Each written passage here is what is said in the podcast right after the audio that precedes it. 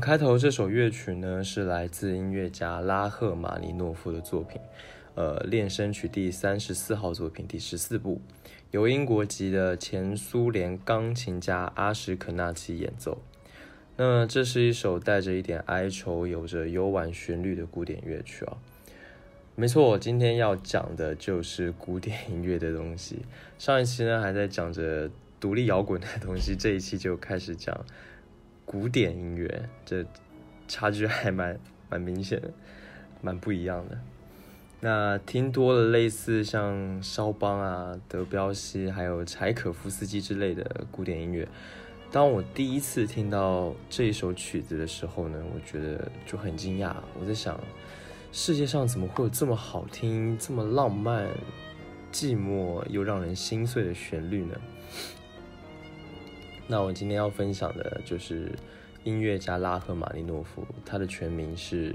谢尔盖·瓦西里耶维奇·拉赫玛尼诺夫。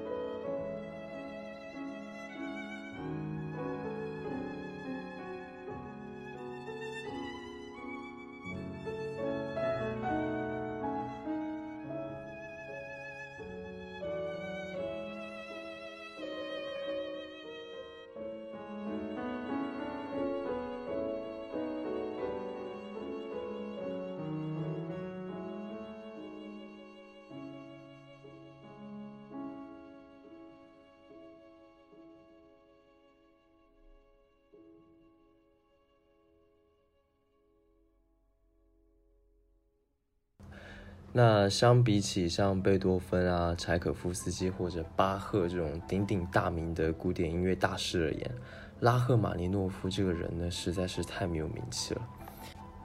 你到大街上随便拉个人问他说知不知道贝多芬，他肯定会说知道。呃，但如果接下来你再问，那你知道拉赫玛尼诺夫吗？他说不定就是满脸懵逼啊。当然了，如果你本身对古典乐有一点点的研究的话，拉赫这个人你肯定还是会认识的。毕竟呢，这是一位被称作为浪漫主义最后一位大师的大师。古典乐中的浪漫主义时期最有代表性的音乐家，我想应该就是像肖邦啊、舒伯特之类的。嗯，这两位大家肯定都是知道的。那既然拉赫呢是被称作浪漫主义最后一位大师，他为什么会没有其他人出名呢？呃，其实音乐家如果想要出名的话，他可能他这一生，他只要做出一段别人那种一听就能够记住的旋律，那他就很有可能出名，哪怕只有那么一小段。呃，举个例子啊，像贝多芬的《命运交响曲》啊，他开头那四个铿锵有力的音，呃，或者是莫扎特的《土耳其进行曲》，是一种欢快进取的旋律嘛，整首曲子都给人一种比较深的印象，听一次，呃，就很容易被打动。那又或者像柴可夫斯基的《花之圆舞曲》，这种诡谲有趣的旋律，就也会让人印象很深嘛。但是如果我们反观拉赫的话，会发现他没有一首曲子是通俗易懂的。那我拿一个例子来讲，他的一部作品，呃，D 小调第三钢琴协奏曲第三十号作品，呃，简称拉三。这首这首曲子呢，被公认是在所有的浪漫主义协奏曲中，不论是在演奏的技巧上啊，还是在创作的风格手法上，都堪称是浪漫派大师的作品中。达到极限的一首，同时也被誉为世界上最难演奏的钢琴协奏曲。呃，当然是不是最难还有待商榷啊。但是可以肯定的是，这首拉三在古典音乐中是有很高的地位的。而且，嗯，如果你没有怎么接触过古典音乐，没怎么听过的话，其实你很难一次的就一次性的就把它完整的听完。嗯，因为这一部作品长达四十分钟。那下面就让我们先来听听看吧。这首拉三，呃，这个版本呢是由俄罗斯的钢琴家 Boris Getberg 所演奏，是其中的第一部分。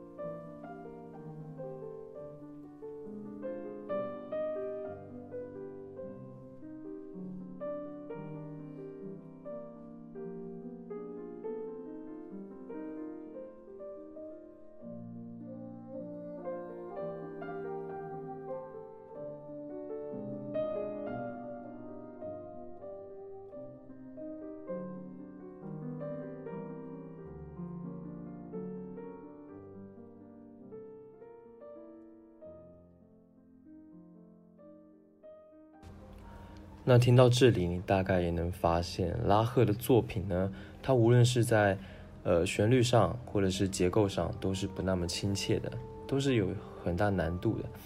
但是呢，不亲切归不亲切，拉赫他的作曲其实有一个非常难得可贵的特点，那就是，呃，在如何连续连绵不绝的旋律，它都能让人想一直听下去，呃，丝毫不会让人感到厌烦。打个比方，就好像是说，呃，我坐上了一辆他打造的音乐列车，然后我发现这趟车呢是没有固定的路线的，而且沿途的风景我也没有办法预料。可是呢，这沿路的风景又让我觉得太美了，会让我很想知道，呃，后面到底还会有什么样的风景。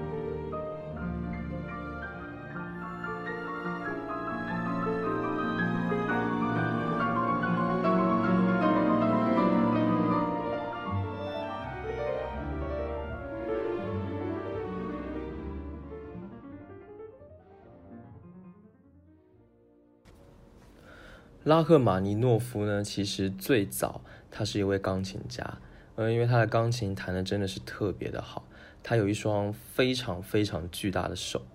据说呢，他的左手可以轻轻松松的横跨十二度琴键，呃，十二度琴键大概是什么概念呢？我们拿一个成年人的手来做个对比的话，一般人的手大概可以比较轻松的横跨八到九度琴键。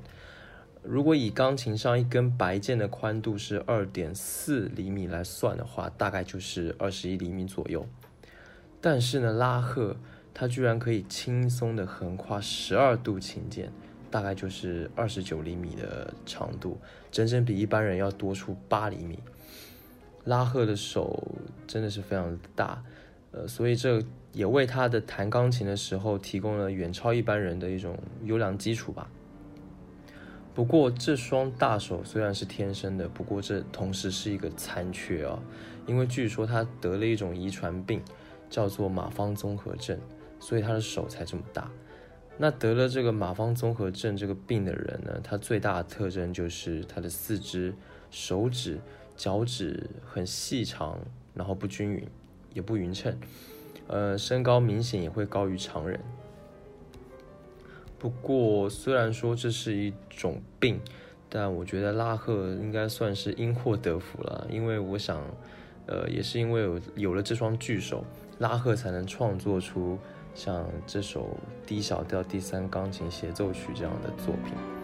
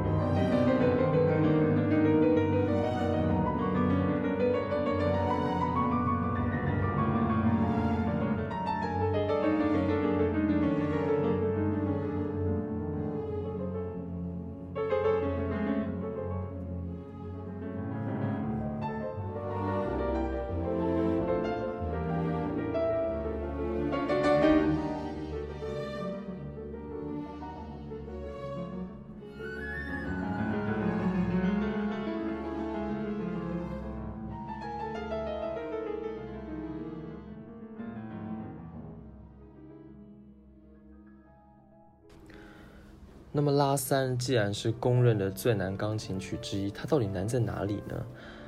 呃，如果用一简单一句话来概括的话，大概就是它覆盖了钢琴上所有的音域，囊括了钢琴所有艰深的技巧。而且呢，这首曲子的时间特别长，要四十分钟左右的弹奏时间。所以有人形容呢，弹完一首拉三就好像是铲了十吨的煤，花了非常大力气。所以弹奏这首曲子，它要求非常高，不仅是你对琴艺的技巧的考验，也是对体力和耐力的考验。你还要同时要清晰的感受拉赫在作品中他所要表达的各种呃情绪啊，呃，还有他的中心思想啊之类的，然后再把它们融入到你的弹奏当中。呃，还得说啊，这是一首协奏曲。所以不是你一个人弹而已，你还要配合后面乐团的其他乐器。当其他的乐器呢把整首曲子的氛围烘托起来之后，你还得让你钢琴的声音在其中凸显出来。所以你要用非常大的力度去弹，有时候甚至两架钢琴的声音都不够。那我见过演绎的最好的，演绎的最好的话，应该是被称作“雷神左手”的霍洛维兹弹奏的。那其实呢，朗朗也弹过，但每次因为看到他的表情，我都会忍不住想笑，所以很容易出戏。你要是有兴趣的话，可以在网上找视频来看一看。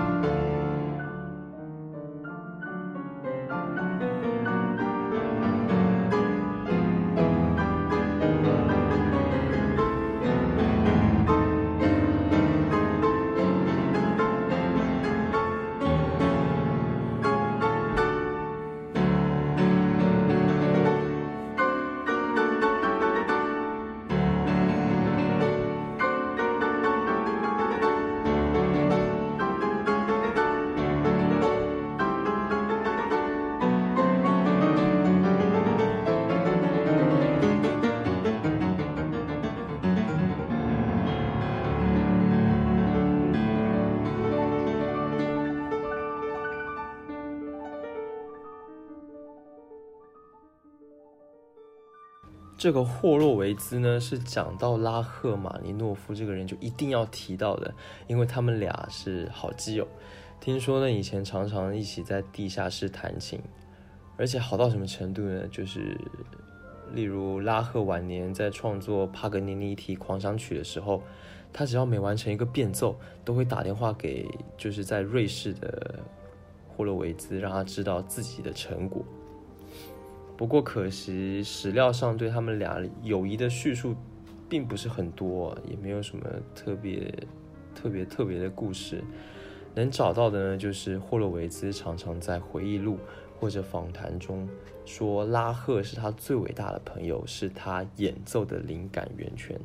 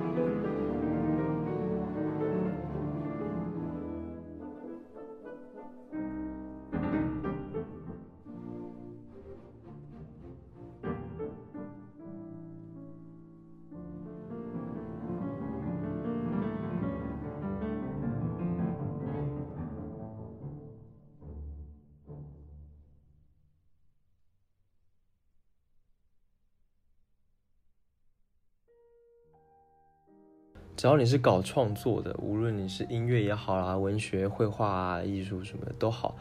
似乎能够创作出特别优秀作品的，都是有过很严重的心理创伤，他可能得的抑郁症啊什么的。拉赫呢也是这个样子，他的抑郁症是来自别人对他的作品的否定。呃，一八九五年的时候呢，他创作了第一交响曲。那么两年后，他在彼得堡进行首演，结果是失败了。拉赫因为对这部作品，他本身他寄予了非常大的希望，但没想到最后居然失败了，而且失败的非常彻底。就是当时所有的评论啊，各种都是非常的不看好。那这次演出的失败让他非常绝望，他把原稿给撕了，然后自己也停止了创作。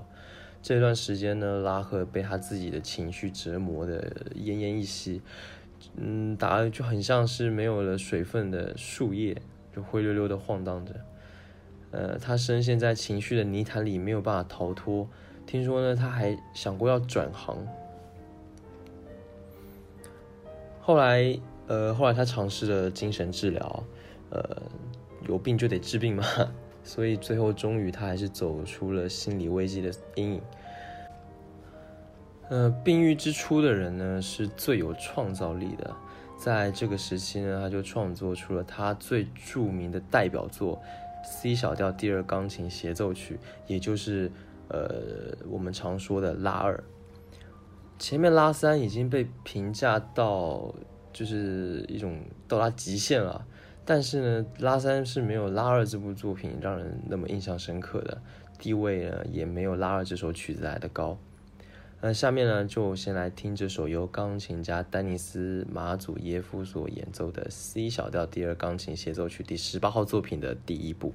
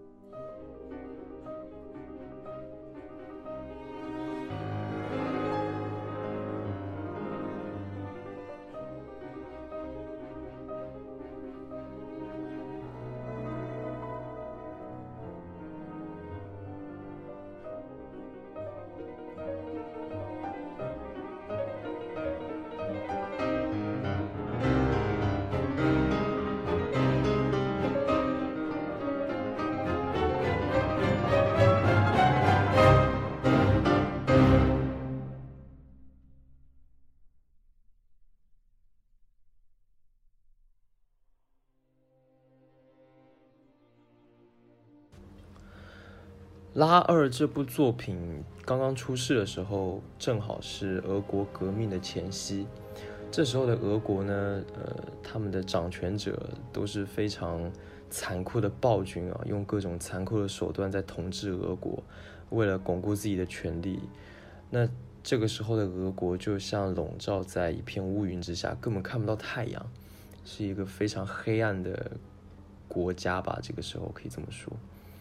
那。有志向的一些知识分子呢，就觉得自己像是被关在监狱里面，呃，困惑、绝望，根本看不到任何的出路。不过，他们在这首《拉二》里面听到了自己，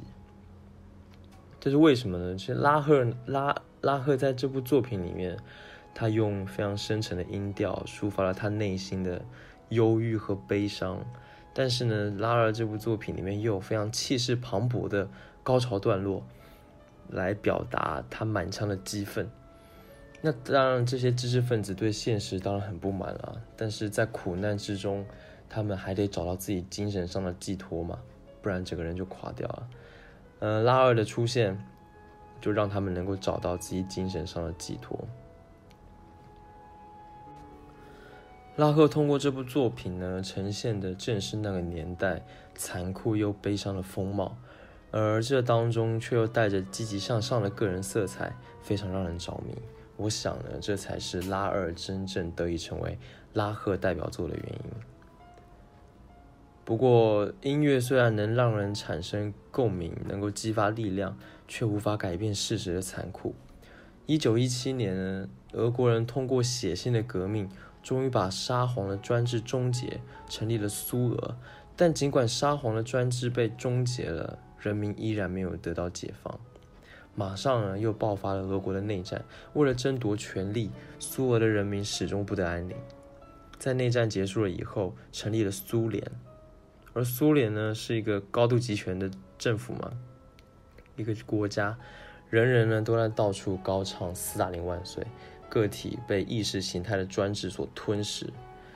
拉赫在当中当然也没有被解放了，他成为了在当时。为了追求正义的，或者被迫无奈而出走的众多流亡者中的一员，像他这种只在乎内心的艺术家，他如果留在当时的苏联，他最终的下场是会非常惨的。当然，这其中还牵涉到非常多政治因素的，或者说历史层面上的东西。这些问题呢，我就不多探讨了。但是拉赫他说过这么一句话，他说。我只谱写内心的声音，我的音乐皆由心性而生，所以无论我身在何处，那都是俄国的音乐。我的音乐也许是黑夜里的漫长黑暗的终曲。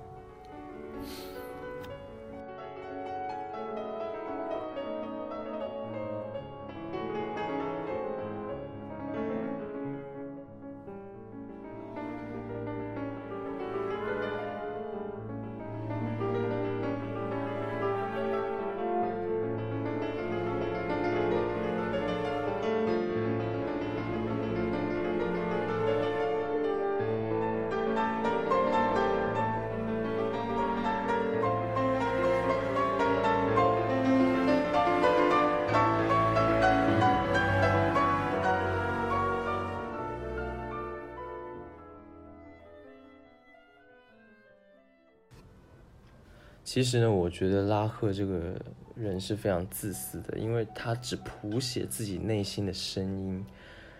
嗯，但也看得出来，其实他依然热爱着他的祖国，因为他说，不论他在哪里，他的音乐都是俄国的音乐。那他在流亡在外的一些日子里呢，他为了维持生活，四处演出作曲。他的名声其实也是越来越响的，但这个同时，他也不停的在寻找可以回到祖国的方式。这种内心与生俱来的丰饶的哀伤，这种远离家乡的哀愁，最终呢是成就了他，成为了一个非常厉害的音乐家，让他成为了浪漫主义时期的最后一位大师。但尽管如此，他最后，呃，他还是没有能够回到祖国了。他最终还是客死他乡了。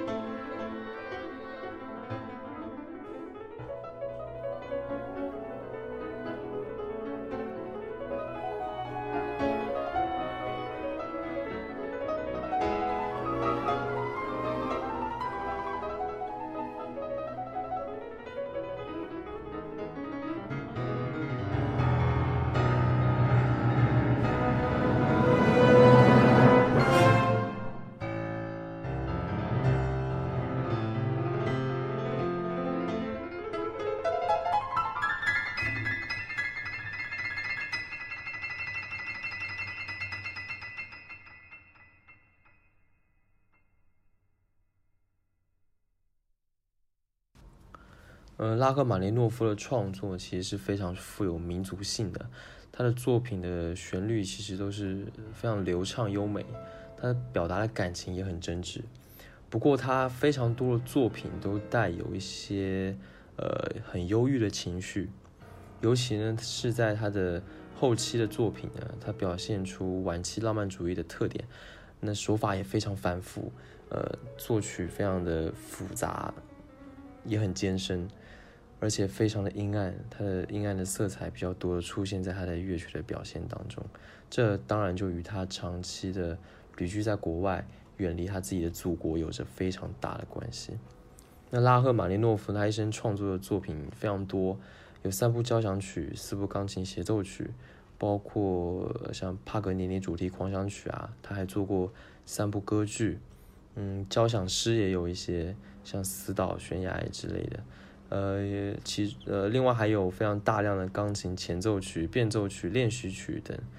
也就是他创作，他创作的数量是非常多的。呃，还有大量的室内音乐，还有艺术歌曲之类的作品。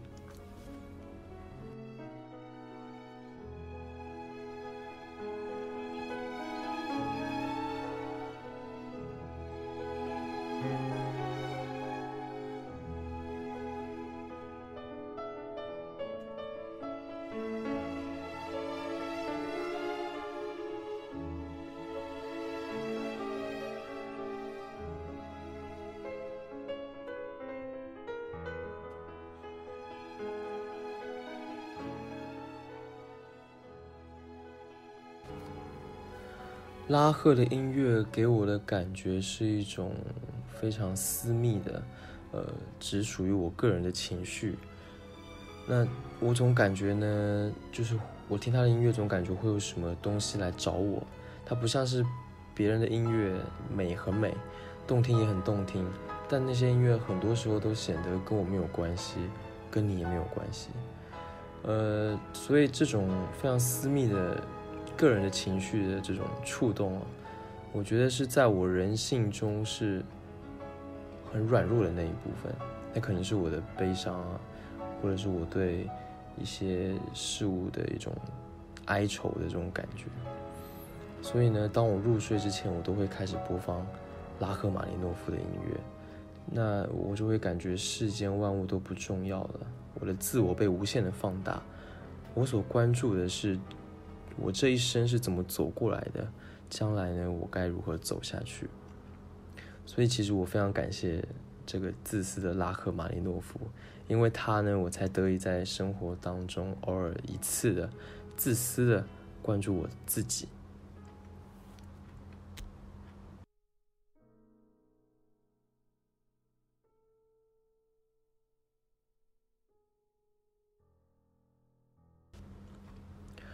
OK，最后呢，让我们在拉赫玛尼诺夫的艺术乐曲《梦》第三十八号作品第五部来结束今天的节目。嗯，希望这首歌呢能让你做一个好梦。我是十一，下一期再见。